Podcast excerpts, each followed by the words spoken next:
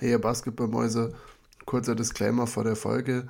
Michael und ich haben heute mit Weltklasse-Timing ungefähr drei Stunden bevor die Kyrie Irving News gedroppt sind, diese Folge hier aufgenommen. Das heißt, wir diskutieren heute vor allem äh, die Teams, zu denen Kyrie Irving gehen könnte. Natürlich noch nicht wissen, dass es am Ende die Mavericks, die Dallas Mavericks geworden sind. Wir hoffen, dass ihr trotzdem viel Spaß beim Hören der Folge habt und ja, bisschen exklusive Infos im Vorhinein erfahrt schon. Plus, man muss es sagen, Michel hat es gecallt und das haben wir jetzt auch auf Band. Dann viel Spaß bei der Folge. Bis nächste Woche. Macht's gut.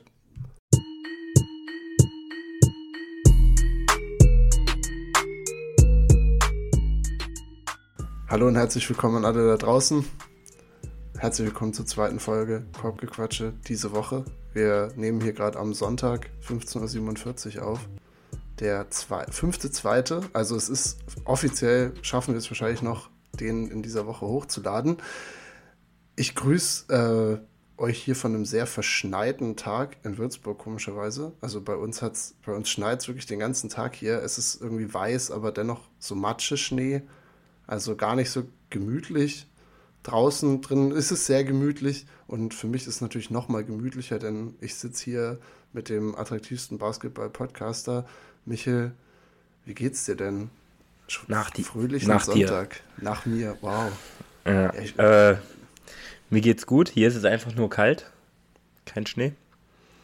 Äh, ich habe aber gestern erfahren, ich weiß nicht, ob du es schon wusstest, ähm, es kommt jetzt eine kranke Kältewelle.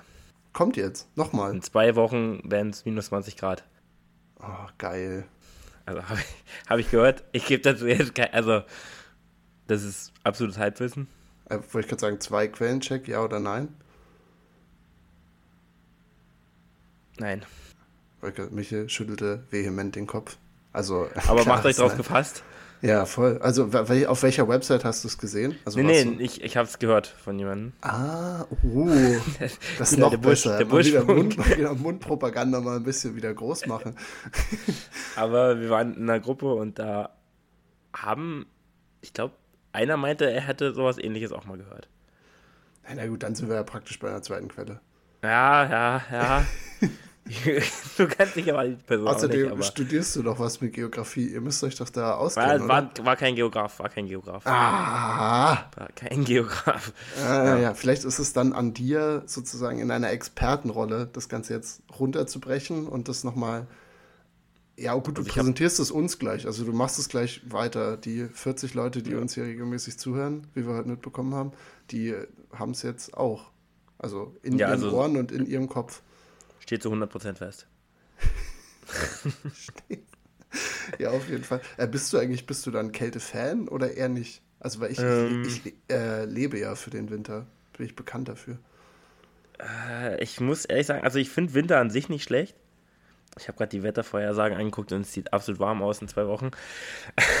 Aber egal. Wir, ähm, wir, können uns das ja merken. Bei der Folge in zwei Wochen, also der übernächsten Folge, machen wir mal Rückbezug und schauen mal, wie, wie sich das bewahrheitet. Ja. Äh, man darf nicht alles glauben, aber vielleicht kommt es ja noch so. Nee, ich äh, mag tatsächlich Sommer lieber. Aber einfach, weil ähm, Sport machen halt irgendwie draußen dann äh, schöner ist. An sich, aber ich habe nichts, nichts gegen Kälte. Ich heiz auch nicht. Also ähm, es ist auch immer sehr kalt in meiner Wohnung. Fuck Putin. Deswegen, ähm, Deswegen, ja, aber ich mag es einfach ein bisschen wärmer. Ja, ich war am, wann war denn das? Gestern Abend sogar, am Samstagabend auf einer, auf einer WG-Feier und da war sehr intensiver Heizungstalk. Also ist, ist jetzt auch präsentes Thema, diesen Winter vor allem, aber es ging auch eher darum, dass die Heizungen alle nicht funktionieren. Ähm, aber wurde auch da öfter die Quintessenz rausgezogen, dass es ja gut ist, weil jetzt dann, na, wir sollen ja eh nicht heizen und jetzt äh, wird man dann praktisch eh so ein bisschen dazu gezwungen. Also Heizen ja. höre ich gerade wirklich das, ähm, weiß nicht, 16. Mal in unter 24 Stunden. Ist präsent. Ist auch teuer. Ist auch sehr teuer. Deswegen. Aber du nimmst auch immer, also wenn wir hier aufnehmen, bisschen Insider-Infos, äh, wir nehmen eigentlich immer beide auch im T-Shirt an auf, oder? Hast du ein T-Shirt an? Ja, ich habe äh, auch ein T-Shirt an. Mhm. Aber ich habe sonst einen Pullover an in der Wohnung. Aber das, äh, der Podcast lässt mich einfach so kochen, dass ich, äh, dass ich mich totschwitzen würde im T-Shirt, äh, im Pullover. Das, ja, hat auch irgendwie immer so ein grundhohes Adrenalin-Level. Also nicht, nicht mal mehr so, dass man das jetzt krass merkt, dass man aufgeregt ist, aber es ist trotzdem so. Also ich glaube, Schweißproduktion ist auf jeden Fall oben. Äh, man trinkt sehr, sehr viel nebenher. Also das, das merke ich auch jetzt. Ähm, da ist eine kalte Wohnung, ist richtig gut, weil ich glaube, ich habe hier 20 Zentimeter von mir entfernt einen Heizkörper. Äh, hier rechts von mir. Und ich glaube, wenn der jetzt an wäre, dann, dann wäre Abfahrt. Dann, puh, dann würde ich hier zerschmilzen in den, in den, weiß ich nicht, 70, 80 Minuten, die wir uns hier jede Woche um die Ohren hauen. Ja. Plus eins. Ja, das war, das war gut, ey. Jetzt haben wir hier mal ein bisschen, bisschen Wetter-Content auch mit reingebracht in die ganze, in die ganze Nummer.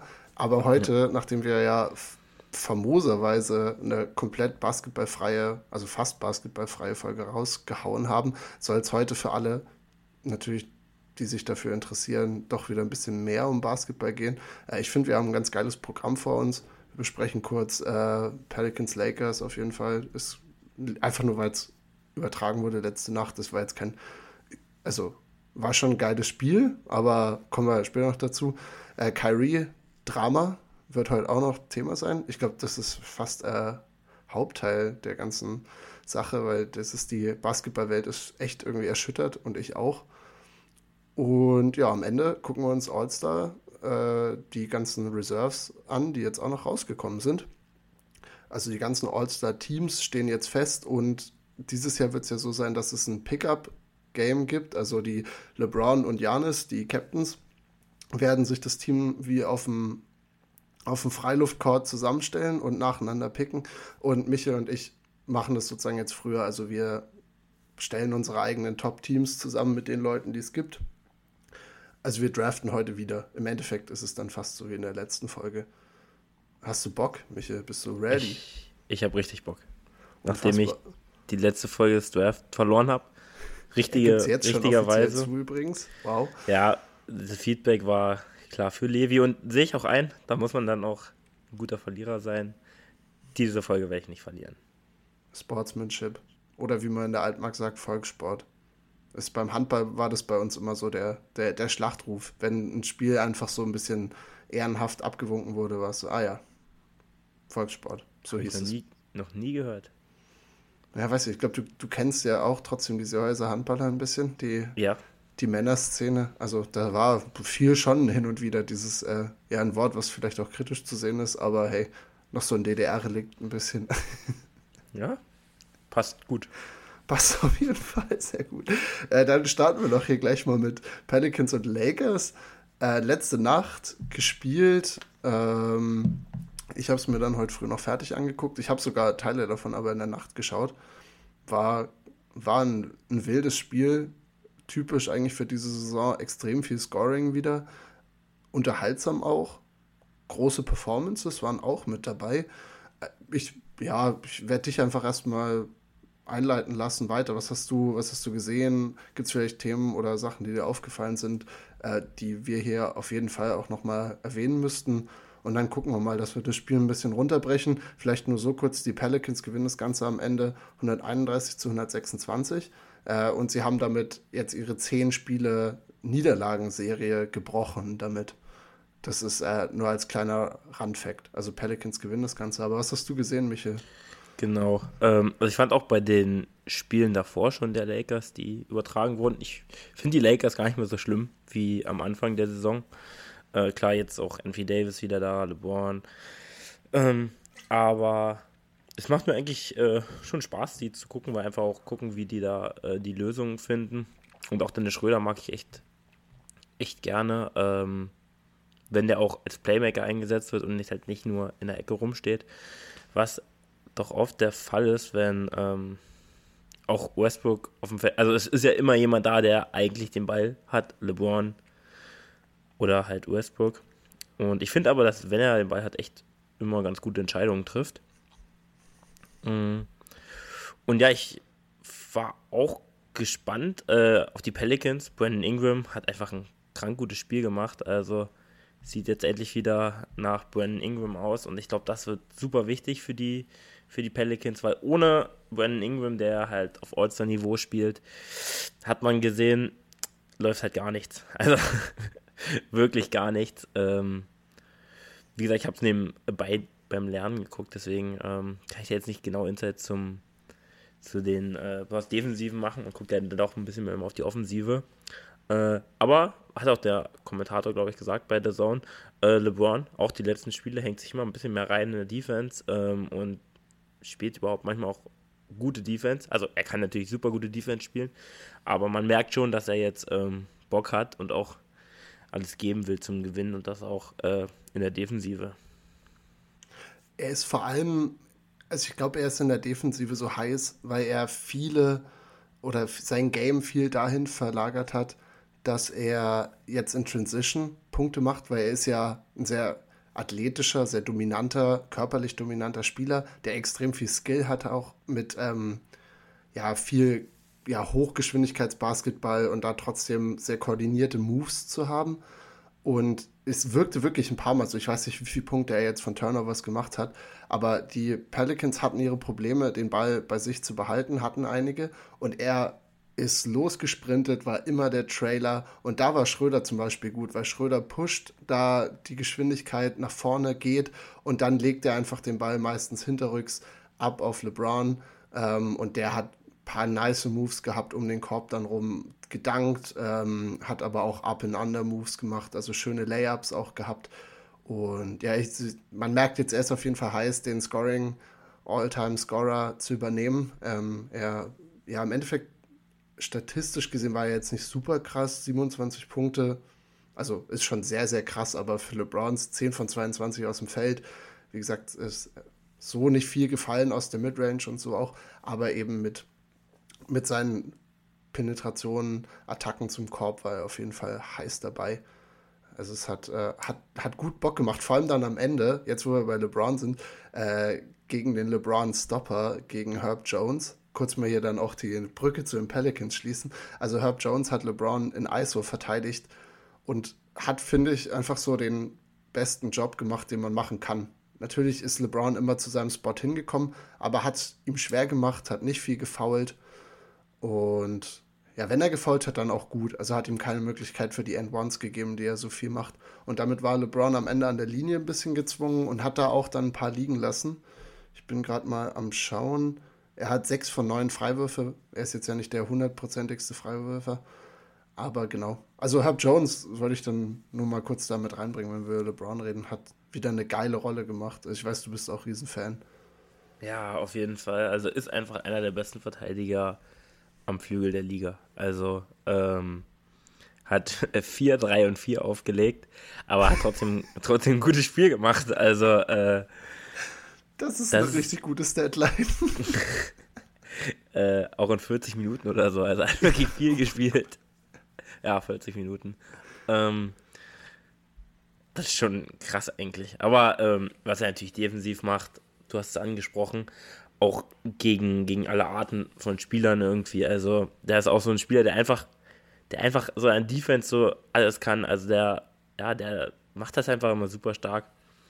Und ja, wie du angesprochen hast, das hat denen natürlich äh, extrem geholfen. Aber wie gesagt, also ich hatte wirklich das Gefühl, dass, also er macht das in der Defense halt schon gut, aber die Offensive von Ingram fand ich wirklich, äh, ja, die war schon Vintage, ausschlaggebend. Vintage KD eigentlich praktisch, das, was er auch an Moves gemacht hat, die Shots, die ja. er ähm, sich genommen hat, also, dass wir das kurz nochmal mit Stats unterlegen, Brandon Ingram geht am Ende für 35 an 15 von 28 aus dem Feld, also auch noch richtig gut effizient. Ich weiß gar nicht, jetzt bei drei Punkten ist er 0 von 3 auch gegangen, also hat sich nicht viele drei Punkte Würfe überhaupt genommen, also nur 3 von 28 und hat wirklich in der Midrange gelebt und war da ein Maestro. Hat damit auch wieder viel von CJ weggenommen, dass der ein bisschen weniger Druck hatte. Finde ich auch immer noch gut, weil ich glaube, CJ gewinnt dir alleine nicht mehr so viel aber in der Rolle, in der er dann spielt, wenn Ingram auch einfach den Ball übernehmen kann, dass er Offball ein bisschen sein kann, aber dann trotzdem auch selber Aktionen einleiten mit dem Ball. Also ich, ich finde, die Dynamik ist geil und jetzt Ich weiß nicht genau, wann es sein wird. Mit Zion ist das immer komisch. Kann auch sein, dass wir ihn erst irgendwie im März sehen. Aber ich hätte Bock, dass die Pelicans sich irgendwie Richtung Playoffs noch behaupten. Stehen jetzt, glaube ich, 27 und 28 oder so. Äh, aber genau, also weiß ich nicht genau, aber irgendwas um 500 rum auf jeden Fall ähnlich wie glatt, die Lakers. Glatt 500. Ach, glatt 500, perfekt. Ja. Und wie 27? 27, 27, glaube ich. Ja, genau. Also ja. Sind noch mittendrin in der Western Conference, weil ich möchte eigentlich diese Kombination mit Zion und Ingram unbedingt sehen. Das wäre unglaublich. Wie siehst du Anthony Davis? Geil. Hat auch ein richtig sehr starkes Spiel gemacht. Wäre das nächste, was ich auch auf jeden Fall noch ansprechen hätte wollen. Aber hast du, also du hast ja offensiv, wenn du ein bisschen drauf geachtet hattest, was, ja, fand ich, war ja, war ja unglaublich. Hat auch, glaube ich, über 30 aufgelegt. Ja, 34, auch 13 von 25, also mega effiziente, ähm, ähm, 34 aufgelegt. Und, und war vor allem defensiv auch wichtig. Also ich finde, Valanciunas ist eigentlich offensiv ja ein sehr begabter Center, der viel kann, äh, auch, auch guten Touch hat und so. Aber der sah manchmal aus, als hätte er wirklich Angst, wenn er gegen Davis unterm Korb den Ball bekommen hat, weil er ihn einfach zwei, dreimal oder auch Ingram sogar, der wirklich gut gespielt hat, wie gesagt, zwei, dreimal einfach so abgeräumt hat. Ähm, ja, Davis deswegen, also defensiv war er eine Wucht. Was hast du offensiv von ihm gesehen? Also, hat er seinen Dreier ganz gut getroffen, 2 von 5, 40 Prozent. Ich meine, wenn er das trifft, ich glaube, ne, Song trifft er jetzt so 28, also auf jeden Fall unter 30 Prozent. Das ist natürlich ganz mager. Und äh, da, wenn er das natürlich trifft, dann ist Envy Davis, also Envy Davis kann auch immer ein Top 10 Player der Liga sein, äh, weil er halt defensiv, also so, also er kann so viel, er kann am Perimeter verteidigen. Er, in der Zone ist er ein krank guter Verteidiger. Und ich finde auch, da zum Beispiel, es mit anderen Centern vergleicht, die so, die jetzt nicht riesig sind, also er hat zwar super lange Arme auch und ist halt auch athletisch, aber ähm, Tunis ist ja auch wirklich big. Also der, der hatte doch ordentlich Masse und auch da nochmal einen klaren Vorteil für Davis. Das macht er einfach so gut, wirklich mit seinen langen Armen. Da auch äh, Würfe zu blocken und vor dem muss man auch echt Angst haben. Ich finde auch, wenn fit, immer ein Typ für den äh, Defensive Player of the Year. Also, dass er den noch nicht gekriegt hat, ist auch äh, schon überraschend, weil er gehört da auf jeden Fall mit in die Diskussion. Ähm, das hebt auch die Lakers wirklich auch nochmal auf ein ganz anderes Level defensiv, weil wenn sonst da Thomas Bryant spielt, ähm, ist das halt so ein Downgrade. Aber wie gesagt, offensiv, er macht manchmal, finde ich, immer noch ein paar, paar wilde Sachen, weil er halt wirklich nicht der allerbeste Werfer ist. Wenn die Würfe natürlich fallen, dann super. Aber wenn er auch aus dem Pick and Roll oder auch ein, zwei Mal äh, auch mit Schröder als Trailer ähm, dann zum Korb geht, ist er halt athletischer und schneller ähm, und hat in dem Spiel halt wirklich ein super Spiel gemacht. Aber er neigt halt manchmal doch dazu, relativ ineffizient zu werden, besonders was die Würfe aus der Midrange ähm, angeht. Und auch von draußen, klar hat er diesmal gut getroffen, aber sind halt sonst auch nicht so effektiv. Und ich denke, weil du von draußen gesagt hast, wir reden ja hier über trotzdem nur, dass er fünf Dreier in dem Spiel genommen hat. Und ich finde, zwei von fünf ist immer, eine, also für ein Spiel eine Stichprobe, wo ich jetzt nicht so viel draus nehmen kann, weil es einfach so ist, so, ja, das sind jetzt 40 Prozent auf dem Papier, aber in so einem kleinen äh, Sample Size, das, der kann, geht im nächsten Spiel 0 von 3 und dann ist er wieder bei 2 von 8 und wieder bei seiner Quote so. Also das kann ich mir bei Davis eben immer vorstellen. Und ich fand den Punkt, den du gesagt hast, der hat genailt. Also auch sein, sein, seine Midrange, manchmal so Turnaround-Shots, die er dann so ganz tief aus der Midrange nimmt, denke ich immer, du bist eigentlich ein sehr dominanter Spieler. Du hast Masse. Geh halt einfach zum Korb hin. Ja, fühle ich auch gar nicht, diese Würfe von ihm. Ich glaube, er nimmt die ganz gerne. Er sieht sich ja auch so als Power Forward. Ich glaube, ja, das ja. ist immer noch Teil davon. Also er möchte halt nicht dreckig unterm Korb arbeiten wie ein Center. Ich meine, manchmal trifft er die Dinge halt auch, aber es ist kein effizienter Weg. Also.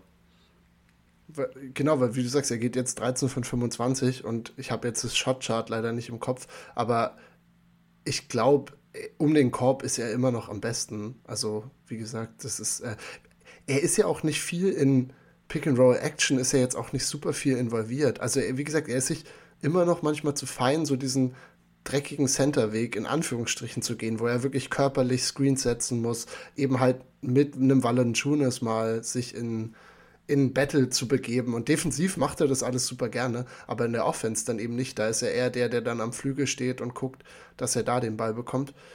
Also, genau, also ich bin super froh, dass Davis wieder da ist. Ich finde, er harmoniert mega geil mit LeBron. Also, die haben gute, einfach eine gute Zeit oft zusammen, wo sie wirklich so, die hatten ein Play in Transition, ich weiß nicht, ob du dich daran erinnerst, wo LeBron den Ball hatte, passt ihn zu Davis und das war wie beim Handball ein einfacher Doppelpass. Also sie haben wirklich sind auf, losgelaufen und haben sich den Ball hin und her gespielt sozusagen und dann hat er sozusagen im letzten Moment nochmal kurz unterm Korb hat er nochmal einen Pass von LeBron bekommen. Damit haben sie halt den letzten Verteidiger gezogen, weil der ist zu LeBron gegangen. Davis war frei und das war einfach so eine schöne, gib mir den Ball, ich gebe dir den Ball Sequenz, wo ich dachte, okay, das sieht man jetzt einfach nicht mehr so viel in der NBA.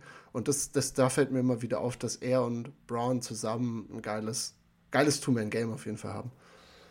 Ja, ich meine, eigentlich passt ja so ein Spielertyp perfekt zu LeBron. Also ein Spieler, der theoretisch auch ein bisschen werfen kann, aber der halt ein Lob-Threat ist, der super athletisch ist. Das passt eigentlich perfekt und das finde ich auch immer mit Pick and Roll. Könnte man das auf jeden Fall noch mehr machen, weil also wenn man jetzt bei Philly sieht, Harden und der Beat laufen halt wirklich viel Pick and Roll. Ähm, aber da würde ich LeBron und ihn auch noch mehr sehen. Also mit Westbrook macht das ja öfter. Ähm, ja, ist halt auch viel, viel schneller als zum Beispiel Valanciunas und auch athletischer. Das sollte er halt noch mehr ausnutzen. Ja, ein LeBron AD Pick and Roll, das wäre, glaube ich, wirklich das, was ich, äh, was ich sehen will. Also wenn das die Hauptaction ist, die sie laufen, ich finde, das kann man ja auch nicht verteidigen, weil beide weil beide eigentlich überall finishen können. Äh, zwar irgendwo halt an manchen Stellen besser als an anderen oder schlechter. Aber also, wenn du einen Roller hast, entweder LeBron oder AD, die beide so dominant um den Korb rum sind, mega, mega geil. Ähm, ich finde, ja, die Lakers, jetzt haben wir sie auf jeden Fall auch gut besprochen. Schröder, hast du gesagt, Hachimura finde ich, wie wir gesagt haben, also da waren wir bisher so ein bisschen das Orakel. Er ist auf jeden Fall gut. Ich finde, er macht viele gute Aktionen. Er holt sich die Rebounds, acht Punkte, fünf Rebounds. Aber er ist jetzt halt auch kein Weltbeweger. Also, wie gesagt, er ist, ja, Defense, ne, so ein bisschen. also ist jetzt nichts Weltbewegendes und auch in der Offense, wie gesagt, er ist auf jeden Fall ein Quality, also eine Ergänzung gewesen, die auf jeden Fall Qualität hat. Aber man muss da im Endeffekt dann halt gucken, dann würde ich ihn lieber als meinen siebten oder achten Spieler auch von mir aus mal von der Bank bringen, dann mehr als dass er jetzt irgendwie der ist, der die Lakers oder die Saison von denen rettet. Aber so ist es ja jetzt auch gar nicht. Also ich denke, war auf jeden Fall das, was sie von ihm wollen, kriegen sie von ihm, oder was meinst du? Denke ich auch. Ich finde auch, dass er sich defensiv Mühe gibt, ähm, dann nicht immer komplett abgekocht wird. Äh, ja, du hast es gut beschrieben. Ist ein, ein guter Mann, aber kein, kein Difference Maker. Aber wir könnten in diesem Sinne zu einem Difference Maker kommen. Oh mein Gott, die Oder hast du, hast du noch was? Hast du noch was zu den Lakers? Ich, ich habe was zu den Pelicans. Okay, ja, gern noch zu den Pelicans. Wir hätten es vielleicht andersrum drehen müssen, ne? weil unser nächster Punkt ist ja eigentlich durchaus Lakers ja, bezogen. Ist egal. Dann nur kurz, ähm, ich freue mich über Brandon Ingram und ich freue mich eigentlich jedes Mal, wenn ich die Pelicans sehe, aber ich, man sieht sie in Deutschland nicht so oft, weil sie sind ja, also hier ist ja The Zone so der Haupttreiber. Ich habe jetzt keinen League Pass oder so. Äh, und deswegen kommen sie halt hier und da mal vor. Und so wie sie gestern gespielt haben, weil davor haben sie, wie gesagt, 10 verloren, fand ich die einfach wieder super, weiß ich nicht, energetisch. Alvarado verteidigt manchmal LeBron einfach so für, nur für die ersten fünf Sekunden von der Possession, aber bleibt da irgendwie dran und ärgert ihn und versucht ihn zu stehlen. Aber ich wollte über Trey Murphy noch kurz reden. Shoutout an Trey Murphy. Äh, unfassbarer Shooter, und wenn du, für mich ist immer auch die Traumvorstellung, dass du Herb Jones und Trey Murphy sehen sich auch sehr ähnlich in einem Körper hast. Weil Trey Murphy auch ein okayer Verteidiger, aber halt nicht Herb. Und Herb, finde ich, heute ja auch zwei von neun gegangen. Grässlich in der Offense. Also ich finde, die, die Wurftechnik sieht so mehr aus. Der Dreier fällt bei ihm auch jetzt nicht überragend. Und das wäre eigentlich das Erste, woran er arbeiten könnte. Der Drive zum Korb auch da immer noch ein bisschen wild. Also nicht so viel Koordination, um das dann auch gegen bessere Verteidiger wie AD durchzubringen. Aber wie gesagt, Trey Murphy ähm, 4 von 9 von 3 gegangen, ist 21 Punkte heute Nacht. Ja, und ich finde, wenn er heiß läuft, dann nimmt er sich ja auch so Heatchecks, also von, von wirklich, von ganz tief aus dem Parkplatz. Und trifft die dann auch gut. Also er hat zweimal vom Wing, glaube ich, von, von 30 Foot weg, also 10 Meter weg, äh, einen gemacht und das waren wirklich schwere, also war so Steph-like. Und dann bin ich riesen Trey Murphy-Fan. Also der gefällt mir richtig, richtig gern, richtig, richtig gut.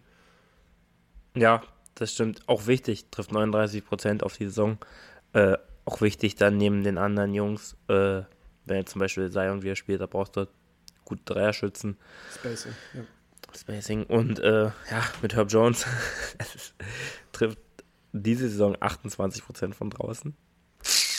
Das ist, äh, ja, scheiße. Äh, schlecht. Sehr schlecht.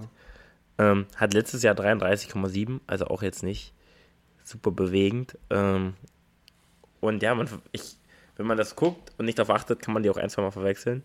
Dann Safe. sieht man eine Offensive, was der eine macht und der andere macht, und dann sieht man relativ schnell, wer wer ist. Aber wer ein kranker Spieler, wer wirklich ein kranker Spieler. Ja, die beiden kombiniert. Aber ich habe dir, bevor wir noch aufgenommen haben, habe ich dir den Nerdstat des Tages versprochen. Und der ist auch äh, für Trey Murphy. Also geht auch an seine Performance heute raus.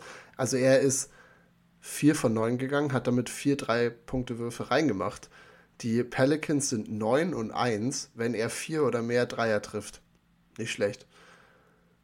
Und wenn er, er hat 21 Punkte gescored, das heißt mehr als 20. Wenn er mehr als 20 scored, sind die Pelicans 7 und 1. Das hat äh, Will Guilleroy hat es auf Twitter gepostet. Das ist mein Nerdstat des Tages. Wahrscheinlich auch überhaupt nicht aussagekräftig, weil ich glaube nicht, dass wenn du Trey Murphy den Ball fütterst und hoffst, dass er 20 Punkte kriegt, glaube ich nicht, dass du gewinnst.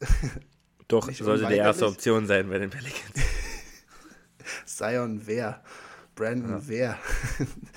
Aber nur, nur das, das, auch wenn die Stats ein bisschen Hanebüchen sind oder sehr ähm, picky, glaube ich, ist es, zeigt es, dass er wichtig für das Team ist. Er kann viel, was das Team braucht und er ist ein geiler Spieler für das Team. Plus eins, schließe ich mich an. Plus eins. Äh, aber dann bin ich jetzt heiß auf deine Überleitung. Überleitungsmaus. Ja, wir, wir haben über über Rui Hachimura gesprochen. Stimmt, ja, nochmal Callback, genau, ja. Nee, nee, nee, nee, nee, wir sprechen über Trey Murphy, der, wie in deinem Stat äh, zu sehen ist, ein Unterschiedsmacher ist. ist Hachimura ist keiner. Also zumindest nicht so stark. Nee. Und äh, einer, der auch mit den Lakers in Verbindung steht, ein Difference Maker, ist Kyrie Irving. Kyrie Irving äh, hat ein, oder will sein, hat mit den Nets gesprochen und hat gesagt, dass er getradet werden will. Und ähm, jetzt ist natürlich die Liga in Aufruhr. Wo landet Kyrie Irving? Was passiert mit ihm? Was ist deine Meinung, Levi? Können, können wir nur kurz nochmal drauf eingehen, woher kam das jetzt so schnell? Das, also ich war wirklich schockiert und ich hatte das Gefühl, es kam auch für ein paar andere so aus dem Nichts in Anführungsstrichen. Also Kyrie ist ja Free Agent diese Offseason. Ich glaube, ich habe gehört, dass er halt einen Supermax haben will, also vier Jahre für knapp 200 Millionen. Ähm, aber woher kam das? Haben die Nets, gab es da Gespräche schon vorher und sie haben ihm klargemacht, dass sie ihm auf jeden Fall nicht die Supermax Extension geben? Weil ich finde, das Timing ist so typisch Kyrie und macht für mich überhaupt keinen Sinn. Also warum jetzt? So die, sie haben gerade keinen KD, sie spielen wirklich gut auch ohne KD. Sie haben eine Chance, finde ich, zu contenten. Und auf einmal kommt Kyrie aus dem Nichts. Also hast du verstanden, woher das kam? Mm, nee, es läuft so gut, glaube ich, gerade. Und da, da musste Kyrie mal wieder durchstarten. Nee, also ich glaube nicht mal, dass die Pelicans gesagt haben, dass sie ihm nicht den Vertrag geben wollen. Ich glaube, es geht einfach nur darum, dass die Pelicans, äh, die Nets natürlich, ähm, erstmal Planungs-, also für die Planung äh, offen sein wollen, quasi. Und Kyrie will halt die Planungssicherheit, das, das, die finanzielle Sicherheit. Und ich glaube einfach, dass es da, dass die Pelicans gesagt haben, die wollen jetzt noch nicht verlängern. Äh, Nochmal die äh, Nets die, was habe ich mit den Pelicans? Die Nets natürlich äh, wollen das noch nicht und deswegen will Kyrie weg. Ja, und aber ich, wie gesagt, ich finde das Timing so komisch. Ja, und es kam auch diese, sehr überraschend, fand ich auch.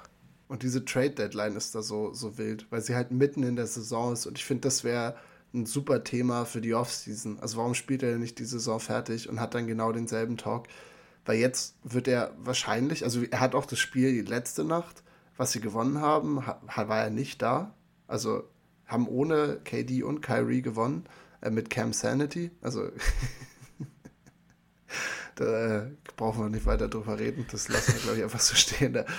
Das macht zu viel auf. Jedenfalls, die Nets, also er, er, ist, er spielt jetzt nicht mal mehr aktiv und das hört sich so an, als würde er jetzt Bewegung reinbringen in das ganze Karussell. Und ja. wahrscheinlich, ähm, ja, wie du hast gesagt, er hat Verbindungen zu den Lakers, zu vielen anderen Teams, das können wir jetzt gleich alles noch besprechen. Aber für mich eine absolut fragwürdige Position. Gerade, er ist ja zu den Nets gegangen, um zu contenten, dachte ich immer. Und egal, wo er jetzt hingeht, ich finde, seine Chancen werden nicht besser zu contenten. Das auf nee. jeden Fall nicht. Also, er steht ja bei einem Team jetzt, wo man sagen muss, also besser könnte es bei Nets nicht laufen. Also, es läuft gerade optimal bei Nets.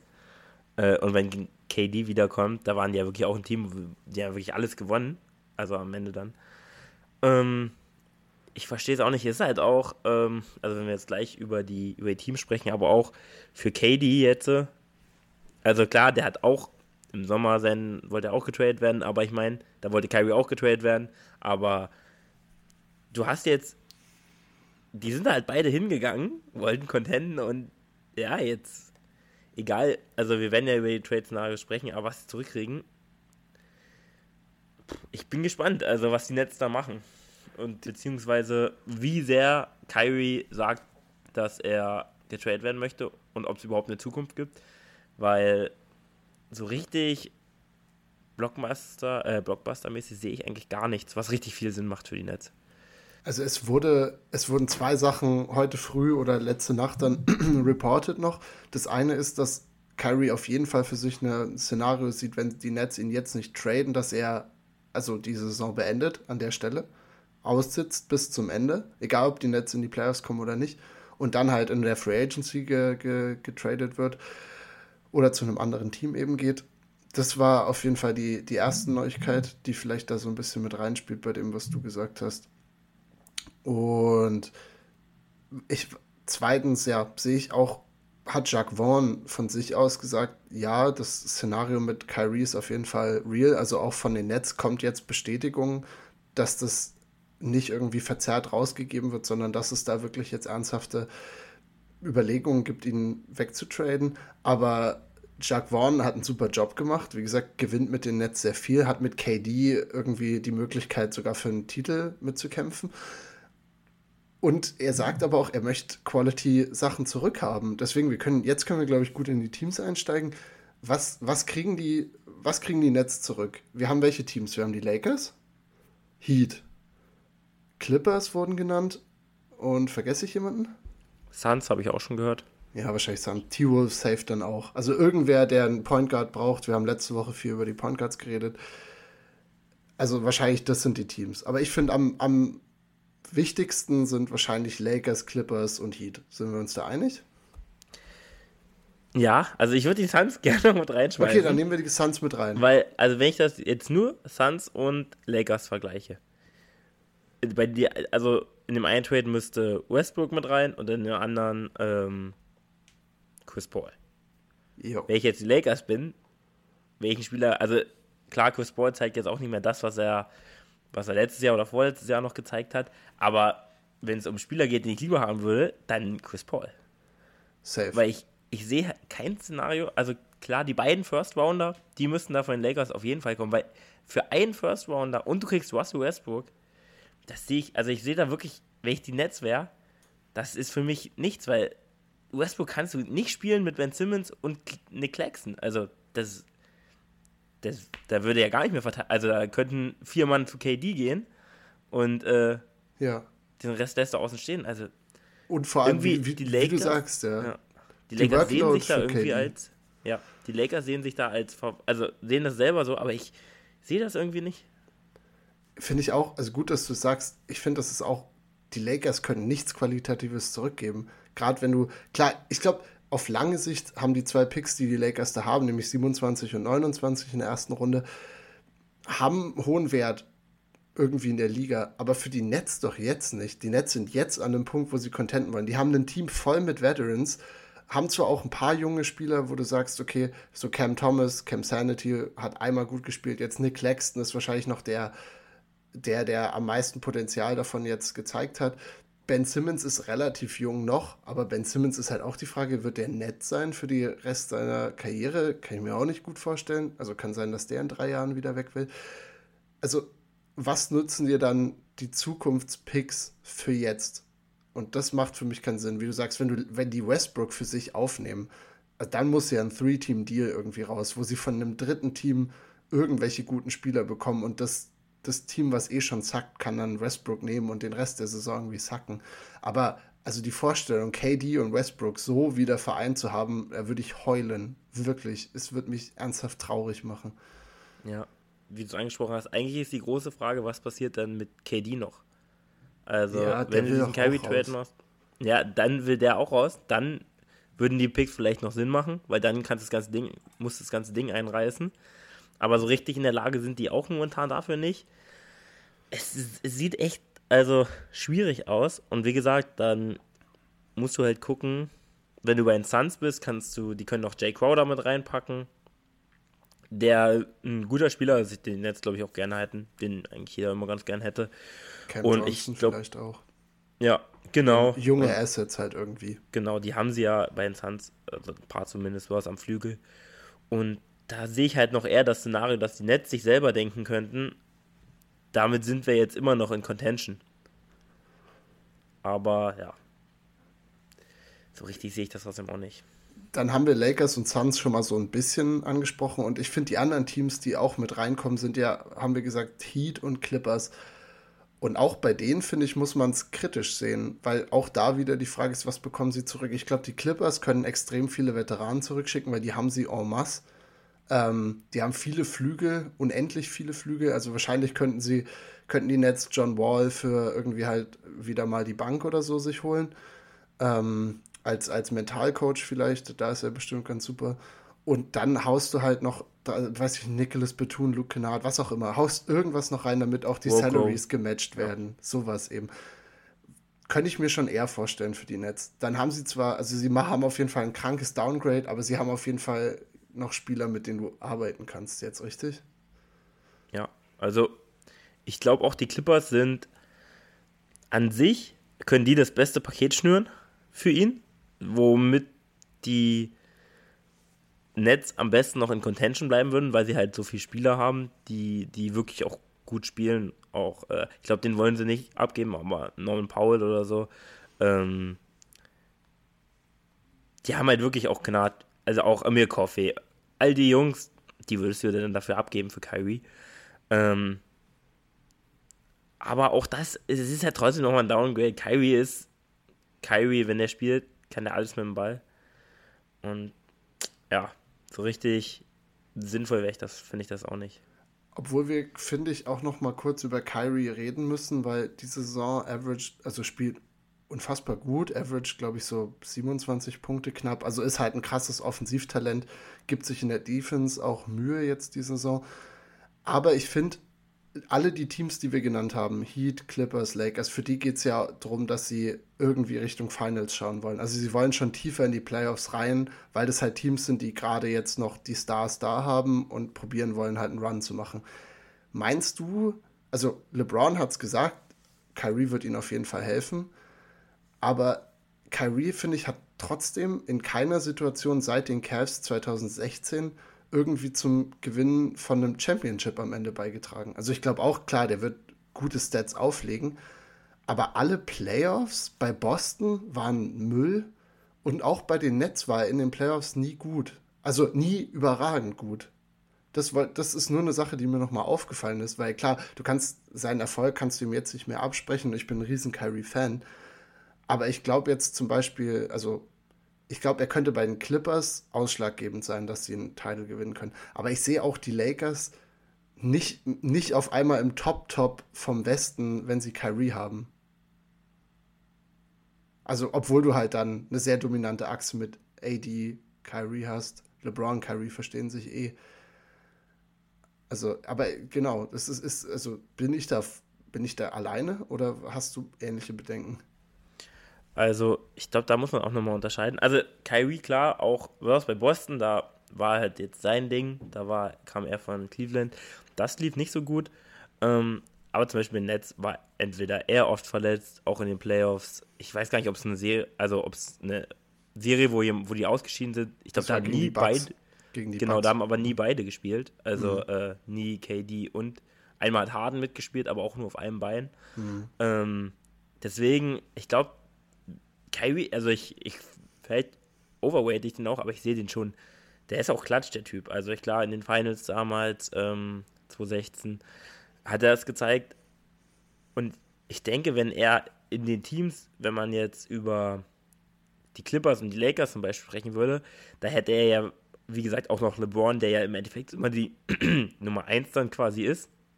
Auch was die, was die, ähm, was den äh, Ball angeht, also dass er am meisten den Ball hat. Ähm, und auch bei den Clippers hätte halt Paul George und Kawhi noch dabei. Ähm, und Kawhi ja, kann auch super scoren, also äh, obwohl er vermutlich der da am meisten Möglichkeiten hat. Kyrie ist ja wirklich scoring-technisch, kann er wirklich alles. Ähm, und ich würde schon sagen, dass besonders auch die Clippers, also wenn die den Move machen würden, ich fand, waren vor der Saison schon mein Favorit. Und wenn die jetzt noch einen Kyrie Irving drin hätten, der die Saison auch wieder überragend spielt, würde ich die schon krank gut sehen. Bei den Lakers ist es vielleicht noch ein bisschen anders, weil die halt wirklich viele auch nicht so gute Spieler in der Rotation haben.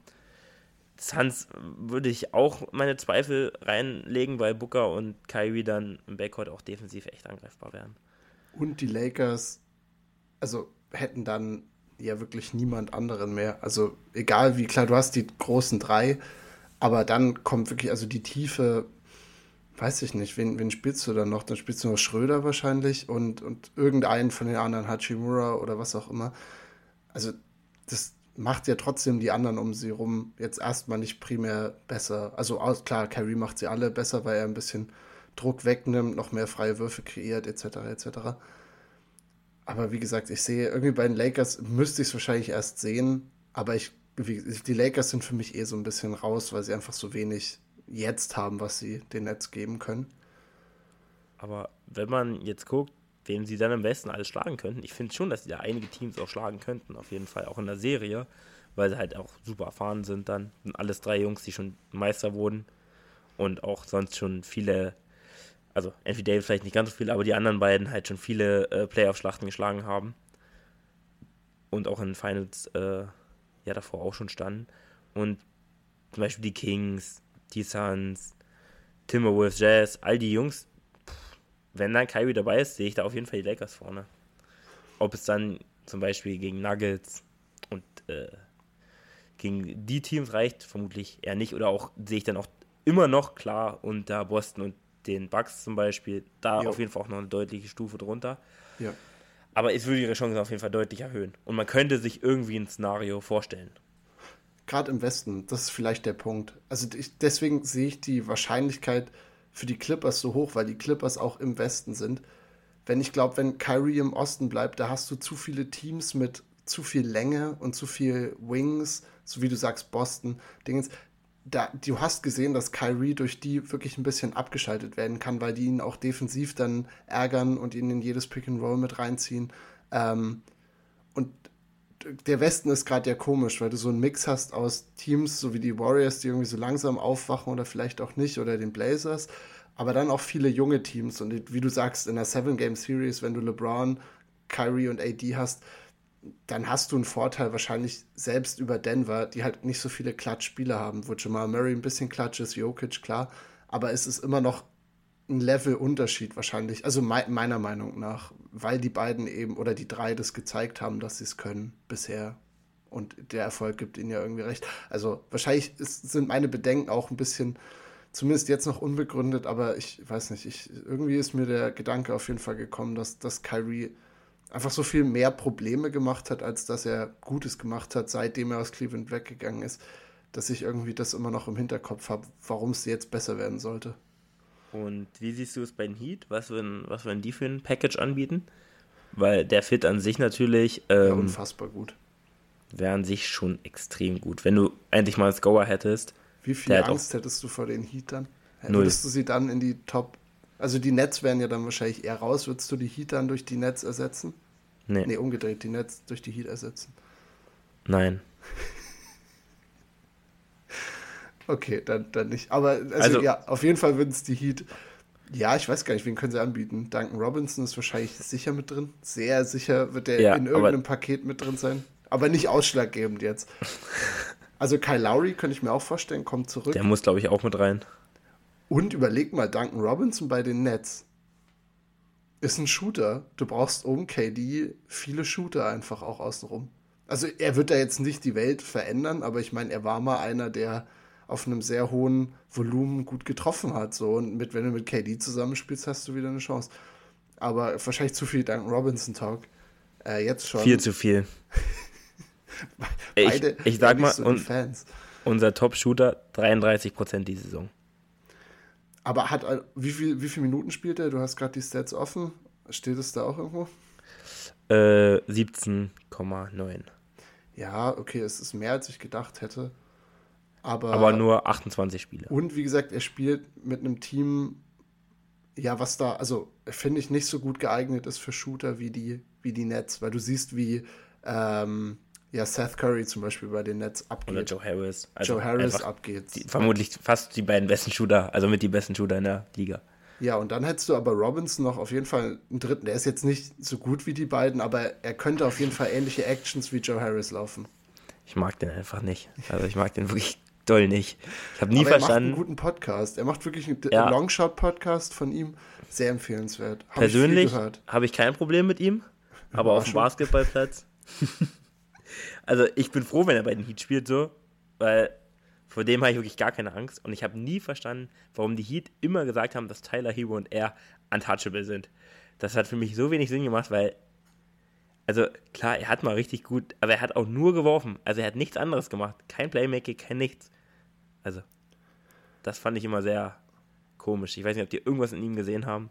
Ich habe es nie gesehen. Nee, sie haben ihm 80 Millionen über vier Jahre gegeben. Also irgendwie ist das, ich glaube, daher kommt auch viel von unserem Slander, weil er so ein bisschen unverdient, er hat JJ Reddick Geld bekommen und er war halt JJ Reddick nur halt für eine Saison und nicht halt für zehn Saisons, wie es JJ war.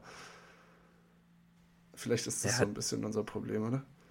Ja, auf jeden Fall. Also er hat die bestohlen, die Miami Heat. Also das Geld ist wirklich, das haben die komplett in den Sand gesetzt. Aber vielleicht wird er ja noch besser. Aber wenn er bei den Heat zum Beispiel wäre, ähm, die haben es ja echt auch oft gut geschafft, kleinere Guards zu verstecken. Ähm, aber auch da, ich würde die trotzdem nicht vor den Bucks und vor den äh, Celtics sehen. Das stimmt. Also würde Einfach weil sie nicht so viel Tiefe haben, aber wie die beiden Teams jetzt. Aber man könnte trotzdem, es könnte ein Szenario geben, in dem Kyrie Klar. in so einer Serie dir drei Spiele gewinnt Ja. und Jimmy dann auch noch eins. Und dann hast du so eine Serie auch mal gewonnen. Und Aber äh, Kyrie und Bam, nur kurz die Paarung. Wir haben über Kyrie AD geredet. Ky Kyrie und Bam wäre, glaube ich, ein krankes Mittelachsen-Duo, mit dem du viel Pick and Roll gut laufen kannst. Pick and Pop mit Bam ja sowieso auch, der in der Midrange so ein bisschen abgeht. Wahrscheinlich auch die noch erweitert auf drei Punkte irgendwann. Also der Fit, hast du gesagt, da ist wahrscheinlich auch die Frage, da müssen sie einiges an Contracts wahrscheinlich zusammenschnüren und ähm, vor allem Lowry wahrscheinlich mit reinpacken, der ja eh auch getradet werden soll. Dann sehe ich da, dann sehe ich die Heater auch auf jeden Fall. Also es ist macht macht viel Sinn für mich auf jeden Fall. Ich, ja, ich, Ja, aber Ja? findest du nochmal abschließend oder nochmal so, Ja. findest du ein Trade macht richtig viel Netz Sinn? Nee, safe nicht. Aber ich finde, die Nets tun mir auch schon wieder leid. Weil sie wieder in irgendeiner Situation sind, wo sie nichts dafür können. Mein, äh, klar, doch, sie können was dafür. Wir kennen jetzt nicht die Insider-Infos. Aber wo du viel mit Egos von Spielern, die einfach sehr kompliziert sein können, arbeiten musst. Und ich weiß nicht, also tendenziell würde ich sagen, dass für die Nets das, was die Clippers oder die Heat anbieten könnten, okay ist. Ich denke auch Aber immer ein Clippers fast. Downgrade. Immer. Ja. Und Ey, Picks kriegen sie von keinem der Teams. Also ich glaube, keins der vier Teams, die wir genannt haben, hat irgendwelche Picks, die sie weggeben können. In zum Beispiel jetzt nächstes Jahr oder sowas. Die Clippers haben keine Picks. Null. Ein, ein Team habe ich auch noch gehört, Ach bitte. die Mavs. Stimmt. Ich habe heute sogar Kyrie in einem photoshoppten Ding gesehen. Wie, wie siehst du, die haben viele Spieler, die relativ hohe Verträge haben und so mittelgut sind, also Rollenspieler sind. Ja, Dorian Finney-Smith können wir da, Reggie Bullock, das wären wahrscheinlich welche, die da zurückkommen würden. Dann würde ich die fast sagen, für Netzperspektive auf jeden Fall die Mavs. Mavs Clippers. Und ich kann, wie gesagt, wenn die Chris Paul richtig overvaluen, könnte ich mir auch die Suns vorstellen, wirklich. Obwohl ich sagen muss, bei den Mavs, ich bin mir nicht sicher, ob Luca und Kyrie, ich meine, Kyrie ist das Beste für Luca von einem Workload-Management her, also weil er äh, Luca sehr viel abnehmen könnte, offensiv. Ich weiß nicht, ob die vom Typ zusammenpassen. Also, weil beides Spieler sind, über die sogar öffentlich irgendwie Sachen rausgekommen sind, dass sie halt kompliziert sein können, Competitors sind, logischerweise. Also ich, ich sehe nicht, dass Kyrie und Luca jetzt in drei Monaten eine Western Conference Series in einem Spiel 6 oder so zusammen sind und sich zusammenreißen müssen, sondern dass es da eher clasht. Also das kann ich, das sehe ich halt durchaus. Also dass das basketballerisch perfekt ist, darüber müssen wir jetzt ja nicht reden. So, aber ich glaube, das sind beides schwierigere Persönlichkeiten, die sich dann vor allem halt ein Backcourt zusammen teilen müssen. Ja, an sich, also du hast, wenn du die Minuten staggerst, ähm, also klar, wir sprechen ja bei den Mavs darüber, dass sie Brunson verloren haben, so als äh, zweiten Playmaker und dass sie das unbedingt bräuchten, einen Point Guard, einen Playmaker. So. Und da wäre Kyrie ist genau das, also machen kaum Spieler besser als er und ich meine, er hat auch mit LeBron gezeigt, dass es klappt. Aber ich glaube auch, dass LeBron dann noch eher ähm, darauf abzielt, quasi seine Jungs besser zu machen. Also, oder mit den Spielern besser zu funktionieren, als das Luca macht. Der hat es noch nie so richtig gezeigt, dass das, äh, also klar, wenn ein Spieler nur Pick and Roll spielt, dann kam Luca gut mit denen aus. Äh, aber wenn es darüber hinausging, war das jetzt noch nie so richtig dolle. Und aber ich glaube, die Mavs hätten, also die sind ja eigentlich immer schon, auch Mark Cuban, immer bereit dafür, irgendeinen Trade zu machen. Also ich kann mir gut vorstellen, dass die da auch ihren Hut in den Ring werfen. Das auf jeden Fall. Aber wenn man kurz bedenkt, was sie dafür aufgeben würden, nämlich Finney Smith, also die halt offensiv das nicht von Kyrie haben, ich glaube, da müssen die äh, Mavs noch einen Trade machen, um defensiv äh, ihre Vielfalt beizubehalten. Weil du hast mit den beiden zumindest, oder das, was sie weggeben, haben sie gute Guard-Verteidiger gehabt. Also Reggie Bullock und Dorian Finney-Smith sind beides annehmbare Verteidiger. Kyrie eh, auf jeden Fall nicht auf dem Level, finde ich. Und dann ist halt die Frage, dann hast du im schlimmsten Fall nochmal einen JaVale McGee für, für sieben Minuten mit drauf, der für minus 40 im Net-Rating geht, so. Also ich glaube, dann, dann brauchen sie auf der Big Man-Position auch nochmal Unterstützung. Also, dass du Christian Wood auf der 1 hast, klar, aber dass du Lineups geben kannst, du hast Kleber da, aber dass du, ich glaube, ich würde dann bei den Mavs auch noch einen Big Man sehen, ähm, um, um das Team dann auch zu komplettieren, weißt du? Also auch offensiv und defensiv. Ja, das ist natürlich immer die Frage, gehst du dann, wartest du dann auf den Buyout-Markt oder machst du noch irgendeinen Trade? Ich glaube, ich, ich würde für einen Trade noch gehen. Also ich glaube, in Dallas können sich viel bewegen. Hm, kann ich mir auch vorstellen. Wie gesagt, dieses Kyrie-Ding, das bringt jetzt wirklich, also die Teams, glaube ich, die wir jetzt angesprochen haben, sind doch alle die Favoriten quasi. Ähm, bei den Clippers kann ich mir halt wirklich den kleineren Deal mit Conley zum Beispiel vorstellen. Aber auch, also Mavs sind unterschätzt, finde ich, weil die halt auch echt immer Bock auf einen Trade haben. Also die versuchen, man spricht immer darüber, dass die Luca kein, kein Team darstellen, aber sie haben es ja schon probiert so. Also sie, sie machen schon so, was sie können. Ich glaube vor allem, wenn sie Kyrie jetzt Luca besorgen, dann, dann gibt es keine Ausreden mehr. Nee, also nee. Luca ist, wird bisher immer noch ja so ein bisschen in der Opferrolle gepackt, weil er sein, wie gesagt, er muss so viel machen und das Team um ihn herum ist Müll. Und dann holen sie Spieler dazu, die theoretisch schon, äh, Porzingis zum Beispiel, eben Christian Wood jetzt, wo es dann immer so ist, ja, es ist jetzt nicht der Traumfit irgendwie im Endeffekt.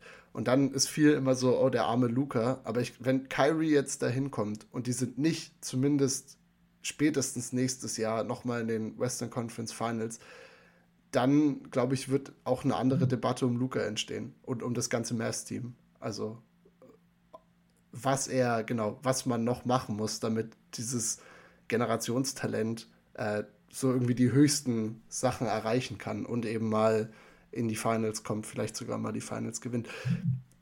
Ich glaube, also als Story kannst du es nicht besser schreiben. Also wenn Kyrie zu den, zu den Mavs, fände ich, wäre eine super Story. Ähm, ich sehe, Michel zeigt seinen Bildschirm rein. Äh, ist egal. Äh, ich sehe das äh, ähnlich. Also die die Mavs, also ich habe selber auch immer die Mavs quasi äh, gehatet, weil ich denke, die klar, sie haben, wenn man das Revue passieren äh, oder nochmal drüber nachdenkt, ähm, zum Beispiel auch der Posingis Trade, da habe ich damals auch gedacht, boah, das könnte das europäische Duo da werden, das osteuropäische Duo. Aber ja, ist leider nicht so geworden. Aber da haben sie auch schon einen Move gemacht für damals einen All-Star, wo man auch immer noch dachte, irgendwie, klar, der war verletzt, aber da dachte man, oh, der könnte auch ein richtiger Top-Guy in der Liga werden. Und auch vom Pairing ja eigentlich gut mit Luca gepasst. Also ein Big Man, der auch werfen kann, aber halt alles ineffizient macht. äh, deswegen, ja. Im Nachhinein, ich denke, ich wollen wir uns auf ein Team sagen, wo, wo jeder denkt, dass er hingeht? Hätte ich auch gesagt, wir, wir können es von mir aus gerne ranken, die Wahrscheinlichkeit, wo er hingeht. Okay. Also wir haben jetzt, okay. glaube ich, viel diskutiert. Einmal, wie realistisch ist es, wie passt der Fit und so. Also, alright. Und was kriegen die Nets vorhin zurück, wo sie sagen könnten, ja, willst du deine, wir haben ja fünf Teams jetzt, willst du die Top 5 von dir einmal sagen? Ja. Ähm, also ich gehe mit Mavs auf 1. Okay, später, also spät reingekommen, aber haben aber macht haben viel jetzt, Sinn, ne? Macht viel Sinn. Jetzt haben sie mich auch wirklich überzeugt. Ähm, dann auf zwei gehe ich mit meinen Clippers. Suns, Heat, Lakers. Ja, es ist komisch, ne? Die Lakers. Ich, hm, okay, ich, ich drehe es, glaube ich, ein bisschen um. Also ich, ich mache Mavs auf zwei. Okay, ich mache auf eins die Clippers, hm. zwei die Mavs, aber das sehe ich ähnlich wie du, das kann man auch sehr gut umdrehen. Also eins Clippers, zwei Mavs, drei Lakers, vier Heat, fünf Suns. Ich sag die Suns. Du siehst die Suns nicht? Ich, ich sehe die, die Suns gar nicht. Die sind bei so viel Sachen mit drin aber haben ja auch dieses Ownership-Problem. Also, wie gesagt, haben einen ganz neuen Owner. Wir wissen überhaupt nicht, wie aggressiv der sein wird. Kann auch sein, dass der jetzt rauskommt und, und Millionen an Kyrie raushaut und sagt: Komm, wir geben dir garantiert 200 Millionen für die nächsten vier Jahre. Also, die Suns würde ich dann auch nicht sehen, dass sie äh, irgendeine Titelambitionen dann haben. Aber ich kann halt mir nur vorstellen, dass, wie gesagt, der Owner vielleicht jetzt nochmal so einen neuen Spar setzen will direkt. Und. Ähm, dass die Nets halt irgendwie Chris Paul doch noch als den Spieler sehen, vor, also als der ja vor einem Jahr oder vor zwei noch angesehen wurde. Da war er irgendwie auch wieder einer der beliebtesten Point Guards der Liga. Aber also ich finde dafür, dass er ist halt so alt und wenn du dann guckst, was dieses Jahr passiert, also ich weiß nicht, was passieren muss, dass Chris Paul wieder auf einmal besser wird jetzt, weil es ist tendenziell eher andersrum. Gerade bei kleinen Point Guards ich, es ist ja schon, ich finde es schon ein Wunder, dass er zwei Saisons in Phoenix so gespielt hat, wie er gespielt hat. Aber ich würde jetzt nicht erwarten, dass der den, den Netz noch irgendwas gibt. Weder für diese, also diese Saison, meh, von mir aus vielleicht, aber nächste Saison gibt er dir ja nichts mehr. Und dann hast du ja. wieder einen KD, der weg will. also dann sitzt du da mit Chris Paul und, und, und der so, was soll er machen? Dann kann er irgendwie noch dein junges Team coachen. Also ich mag Chris Paul gern. Ich meine, vor drei Jahren, bevor er zu den Oklahoma kam, wurde genau das gleiche gesagt. Da war er natürlich auch noch ein bisschen jünger, klar. Da war er drei Jahre jünger. Aber ähm, ja, die Nets stehen mit dem Rücken zur Wand. Mal gucken, was sie machen. Ja, auf jeden Fall. Rücken zur Wand. Ja, ich weiß nicht. Ich habe äh, gerade mal ein bisschen mir die Zeit angeguckt und ich, ich finde eigentlich dadurch, dass wir doppelt Content die Woche rausgehauen haben, wenn wir hier jetzt stabil unter einer Stunde bleiben, ist das ja super. Und wir haben noch die ganze All-Star-Break. Also es geht ja jetzt darum, dass uns noch der Draft fehlt. Äh, die Teams, die raus, also die Spieler, die rausgekommen sind, dass wir uns die in Teams packen finde ich, können wir auch noch um das All-Star-Game besser machen. Da haben wir noch zwei Wochen. Ich denke irgendwie die ganze Zeit, das All-Star-Game ist irgendwie übermorgen. Aber es ist einfach am 19. Februar. Also wir haben echt noch Zeit. Deswegen ja. bist fühlt du dabei. So an, weil so viel darüber erzählt wird irgendwie. Ja, auf jeden wenn, Fall. Wenn die also, Spieler rauskommen, dann denkt man irgendwie sofort, es geht los. Ich denke jetzt auch deswegen, wir haben viel Kyrie-Talk gemacht, was auch wichtig ist, weil es ist gerade das Thema. Wenn wir jetzt das nächste Mal hören, heute ist Sonntag, dann ist vielleicht irgendwas um die Trade Deadline. Also vielleicht ist sie dann schon vorbei. Müssen wir mal gucken, wann wir aufnehmen. Aber ich würde sagen, dann ist das auf jeden Fall unsere nächste größere Basketballfolge, wo es dann wirklich um die manifestierten realen Trades geht, die passiert sind. Und dann, wie gesagt, sowas wie die All-Star-Teams draften. Das machen wir, wenn wir weniger Content haben. Aber ich fand, das war die Folge jetzt auf jeden Fall wichtig, dass wir viel auf Carrie eingehen. Ja, ist ja momentan das Thema. Ist das Thema. Und deswegen hat es mir aber auch total Spaß gemacht. Das war eine wunderbare Folge. Ich fand, ich bin, ich bin auch echt so ein bisschen stolz auf uns beide. Ich fand, die Folge war wirklich auch wieder sehr, ja, fundiert. Also ich denke mir, wir haben schon mal auch off, off Mic drüber geredet. Ich finde, das ist, ähm, ja, es sind zum Teil coole Insights, die wir geben. Und, und hat viel Spaß gemacht, auch drüber zu reden, muss ich sagen. Also es sind gute, gute Ideen, die wir haben. Vote, Champs, Windhorst und wir. Die fünf großen NBA-Insider. Nee, ja. ich finde es auch überraschend. Also ich finde es auch gut, was hier bei rumkommt oft. Also.